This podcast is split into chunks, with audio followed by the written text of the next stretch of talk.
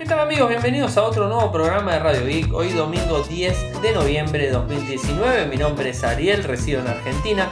Me pueden seguir desde Twitter, en mi que es arroba arielmcor. En Telegram nuestro canal es Radio Geek Podcast, nuestro sitio web infosartec.com.ar y como todos los días realizamos un resumen de las noticias que han acontecido en materia de tecnología a lo largo de todo el mundo. Hoy tengo que aclararles en principio que son pocas las noticias que han sucedido tanto viernes, sábado y domingo. Está bastante tranquilo eh, dependiendo de algunas de las cuestiones tecnológicas que se van a estar lanzando. Pero bueno, en principio les quiero contar que estuve, digamos, este, chequeando la información de DxOMark en relación al iPhone 11 Pro Max que realizaron el informe y que está comparado con teléfonos como el Xiaomi Mi CC9 Pro que fue lanzado últimamente, como el, Samsung Galaxy S10 y la verdad es que se encuentra en el tercer puesto, o sea, no es el mejor teléfono. Más allá de los fanáticos que dicen que el iPhone 11 es el mejor teléfono para sacar fotos, para filmar, parece ser que no es tan así. Más allá del fanatismo, hay que ver los puntos importantes. ¿Cuánto es lo que le ha dado la gente de DxOMark? Bueno, 117 puntos. Está en el tercer lugar eh, con la serie del S10 y con el Huawei P30 Pro. Eh, y también por otro lado está el Xiaomi Mi CC9 Pro, que digamos este es un teléfono que es excelente en cuanto a eh, las cámaras y las capturas. Lo que sí dice la gente de XOMAR es que el video es muy bueno. O sea, esto lo he escuchado en, muchos este, eh, muchos podcasts que hablan de tecnología, en donde dicen que el video de lo que sería el nuevo iPhone 11 es excelente. Ahora, habrá que ver realmente hasta qué punto y habrá que ver realmente también eh, cómo se compara con otros dispositivos. Particularmente les tengo que decir que eh, lo que he visto del Galaxy Note 10 Plus lo vi como el mejor teléfono para sacar fotos y para filmar se los puedo asegurar. Es uno de los mejores teléfonos que he probado durante este año 2019. O sea, obviamente no tengo al residir en Argentina y no tener apoyo de empresas y todo, es como que no puedo probar la gran cantidad de teléfonos que me gustaría. Y tampoco puedo costear los teléfonos que me gustarían. Pero, eh, digamos, hablo con gente que sí realmente prueba los teléfonos y los equipos, eh, que, bueno, tiene otro tipo, de, otro tipo de trabajo, lo maneja de otra manera. Y bueno, me cuentan que realmente es cierto. Samsung ha logrado tener uno de los mejores eh, lentes en cuanto a lo que son las cámaras. Y esto también hay que mencionar que Samsung es proveedor de inclusive del, Xiaomi, es proveedor de la cámara. La cámara es ISOCELL de 108 megapíxeles que la, se la brinda el Xiaomi Mi, CC9, está brindada por, por Samsung. O sea que Samsung tiene las mejores cámaras. Entonces este, hay que verlo. Más allá de todo eso, no son malas las fotos que saca el iPhone 11 y 11 Pro, que es la misma cámara tanto el iPhone 11, el iPhone 11 Pro y el Pro Max tienen el mismo, la misma cámara principal, así que no hay gran diferencia en los dispositivos. Entonces este está en 117 puntos. Eh, digamos, es un número elevado, obviamente, pero no para estar en el primer lugar. Eso es para tenerlo en cuenta. ¿Qué es lo que dice la gente de Xomar? Que hay veces eh, cuando se le exige un poco a la cámara es como que satura. Inclusive también cuando se usa el zoom, algo que normalmente sucede con el zoom en los teléfonos, ¿no? Pero bueno, es un poco lo que han sacado. Les voy a pasar en el enlace la fuente de Xomar para que ustedes lo vean directamente, las fotos. Los invito, los invito a que vayan a ver las fotos que han tomado con el teléfono y que las comparaciones que hacen como para poder entender un poco más. Quizás las fotos, eh, digamos, hablen con un número mayor para ustedes, o sea, lo entiendo perfectamente. Pero bueno, estos son los números y de gente que se dedica a probar en todo tipo de condición los teléfonos y las cámaras directamente, los lentes de las cámaras directamente. Entonces es como que yo lo tomo como una palabra muy, eh, digamos, este, muy fiable. ¿no? O sea, muchos han criticado a DxOMar porque dicen que es bastante comercial. Bueno, yo particularmente creo que es uno de los mejores eh, testing que se le puede hacer a una cámara y poder tener este, un, un informe completo completo de cada una de ellas. Como eh, lo que es iFixit para el tema de desarme de equipos. O sea, iFixit también tiene. Son, son sitios web que se dedican a este tipo de cosas y que lo hacen de una manera más que correcta y muy profesional eh, con un detalle eh, exhaustivo. O sea, ustedes van a ver eh, cada informe tanto de Fixit como de XOMAR que es muy exhaustivo en cuanto a cada particularidad, a, a cuanto en el caso de Fixit, a cuanto cada punto de desarme, en el caso de XOMAR, a cada lugar en donde se ha probado, en cada escenario que se ha probado la cámara, te muestran las fotos originales, entonces cómo se podrían ver. Y bueno, este, la verdad que los, invito a que vayan a pegarle una miradita. Por otro lado, algo relacionado a Mediatek, en donde está casi casi confirmado que el chip 5G va a estar anunciado el 26 de noviembre, en un evento que hace la compañía todos los años, en donde supuestamente estarían mostrando su nuevo chip, el Helio M70, que es el que corresponde al 5G. O sea, en la hoja de ruta anterior a la compañía también hemos visto algunos datos relacionados al modem Helio M70, que va a ser el primero en salir en el primer trimestre del próximo año eh, con lo que sería las, el 5G de MediaTek Va a salir de forma independiente en primera instancia como modem y después lo que va a ser en el mismo chipset en donde va el microprocesador, el Helio vaya a ser cuál será el modelo, bueno, ahí lo estaría incluyendo. O sea, hoy por hoy sabemos que, está en principio el, chipset, el chipset que es un núcleo donde está la GPU, el CPU, el LPU, bueno, todas las, todos los eh, CPU que se les ocurran o los UP que se les ocurran, se ocurran, bueno, ahí está montado más el modem. Eso es lo que normalmente tiene un chipset completo, que es, eh, por ejemplo, Snapdragon, el Helio, el, digamos, este, cualquier modelo de Helio que esté dando vueltas y todo eso, ¿no? Entonces, eso es lo que maneja el procesamiento, que maneja el procesamiento de video, el que maneja el modem, el que maneja todo el dispositivo en general. Bueno, en este caso, el Helio M70 es un modem que está por fuera del microprocesador, digamos, el chip principal y que va a estar anunciado en la cumbre de MediaTek este año, el 26 de noviembre. O sea, bueno, es interesante, vamos a estar detrás de todo esto y les estaremos obviamente contando. Eh, va a tener una tecnología en 6 nanómetros, eh, de TSMC. Bueno, es un poco la tecnología que tenemos y bueno, obviamente les voy a estar dando más información. Hay un tweet directamente eh, que pueden encontrar más data, que se los voy a estar compartiendo, obviamente como siempre en donde eh, muestran eh, un, digamos, este, a ver, ¿qué es lo que dice? A ver, vamos a, decirles el tweet directamente lo que dice.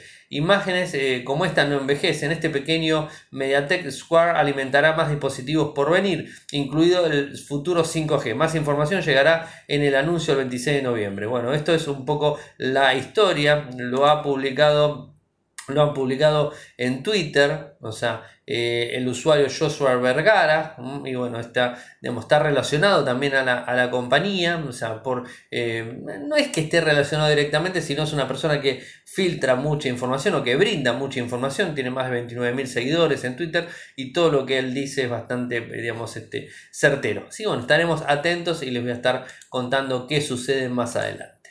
¿eh? Es interesante saberlo.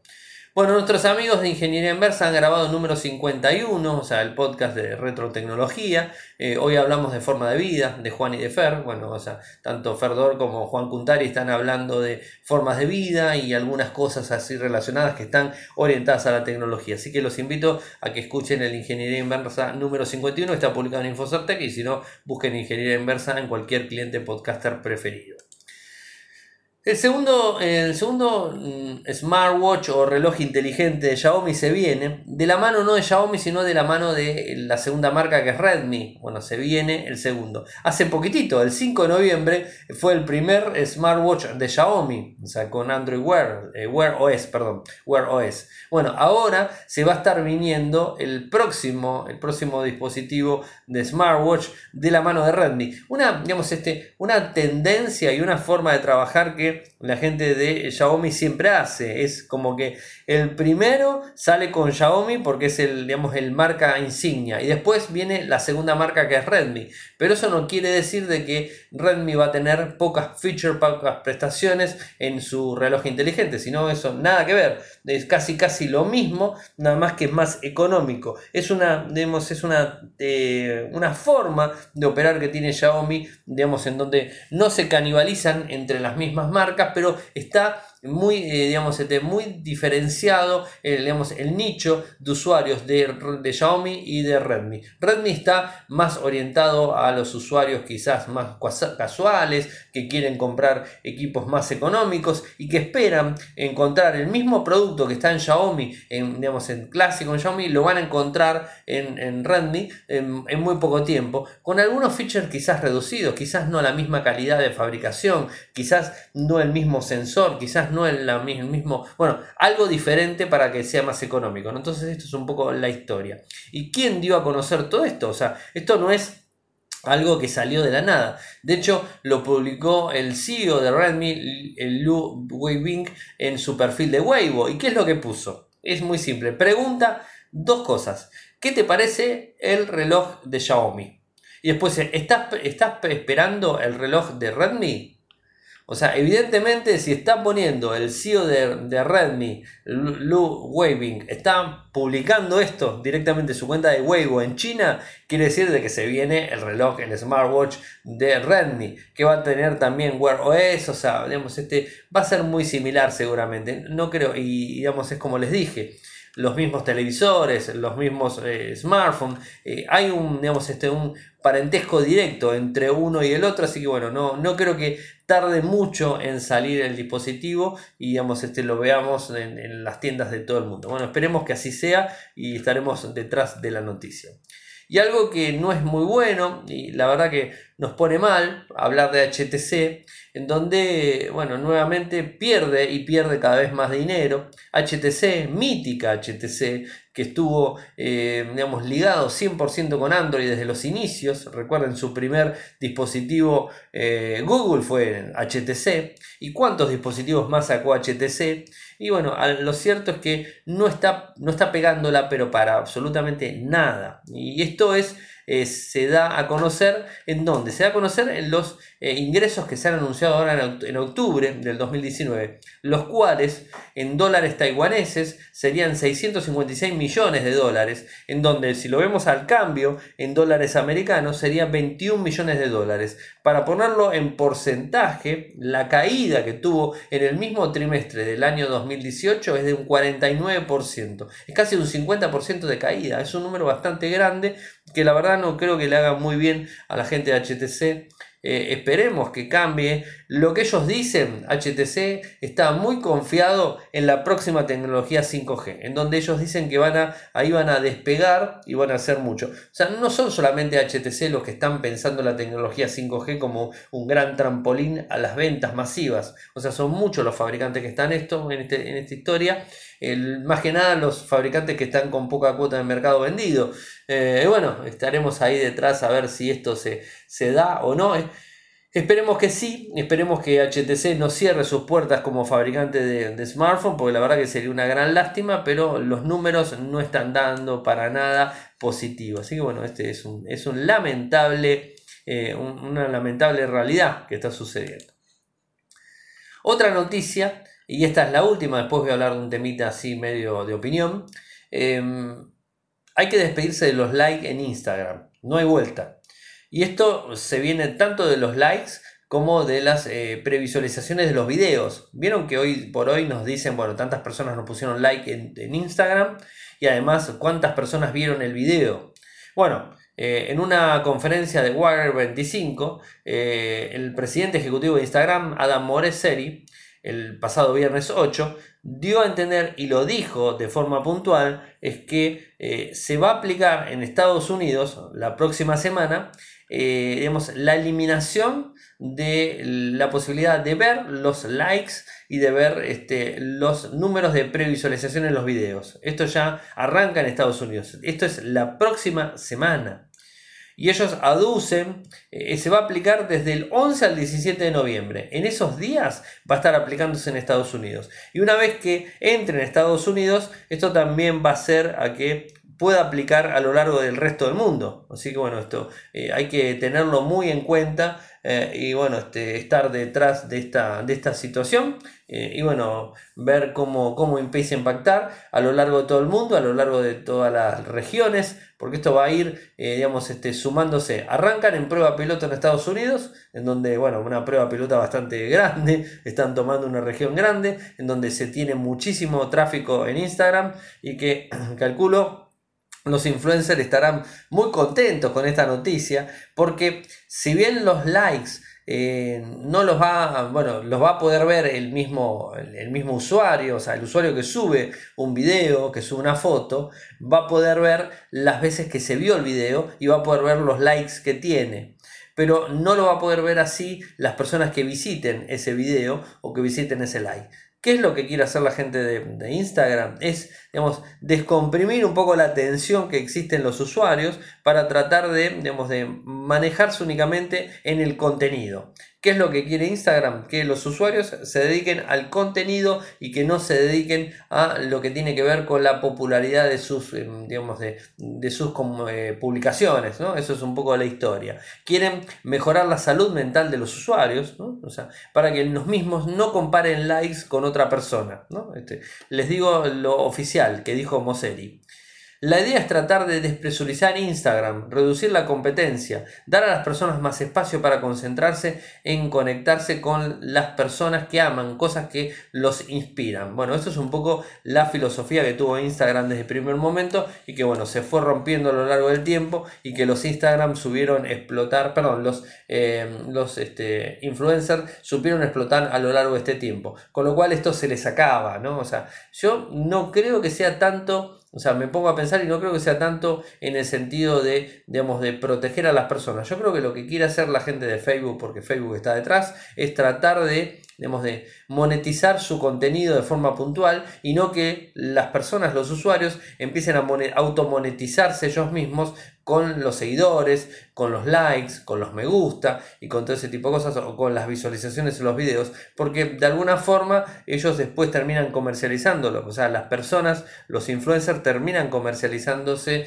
eh, ellos directamente y vendiéndose como producto y como marca para poder, este, digamos, este, venderse a, la fa, a las empresas en general, ¿no? Recuerden que un, un, eh, digamos, un influencer en Instagram tiene que tener al mínimo 30.000 personas que lo siguen, lamentablemente en países como Argentina eso no se cumple, no llegamos ni al 10%, es decir, pasados los 3.000 usuarios que nos están siguiendo en Argentina al menos, las empresas lo toman como si fuera un influencer y realmente no es un influencer, está tomado a nivel mundial a 30.000, no a 3.000. Pero bueno, no importa, eso, digamos, este, traspolado a determinadas regiones del, del mundo en sí, bueno, va variando, o sea, pero digamos, el número eh, para poder considerarse a nivel legal, o sea, a nivel legal son 30.000 personas, 30.000 usuarios que te están siguiendo. De hecho, hubo hace un tiempito que lo comenté aquí en Radio Geek, un caso puntual de una influencer en el Reino Unido que eh, digamos, estaba dando a conocer, digamos, este, promocionando productos de, digamos, de, consumo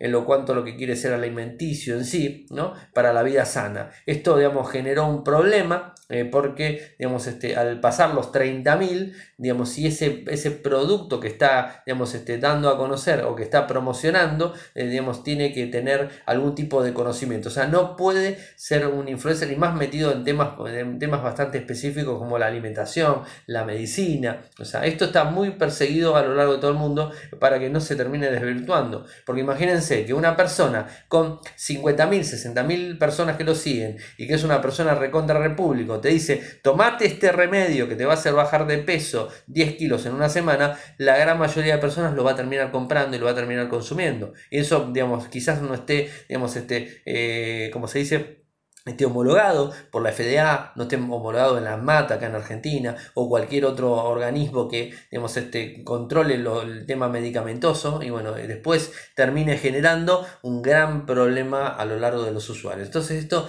realmente es bastante, bastante delicado. El, digamos, este, lo que son las redes sociales pueden llegar a, digamos, este, a influir en las personas, por eso justamente son influencers, ¿no? Y bueno, esto termina influyendo directamente y puede llegar a generar algún tipo de inconveniente en la salud de las personas. Entonces hay que tomar, digamos, este, muy en cuenta estas cuestiones y, em, eh, digamos, tomarlo de alguna forma eh, como de quién viene. Digamos, de una persona que está cobrando por hacer eso. O sea, las personas que están siendo influencer a lo largo de todo el mundo son personas que están cobrando para ser influencer. Entonces, este, estén tengan en cuenta que quizás lo que están ellos promocionando, no sé si es lo mejor, no sé si es lo que ellos tomarían, lo que ellos consumirían, si es lo que ellos usarían. Hay muchísimos casos en donde a nivel tecnológico, personas que eran eh, influencer o la marca, la cara visible de la marca Samsung, la cara visible de la marca Huawei, la cara visible de la marca no sé cuánto,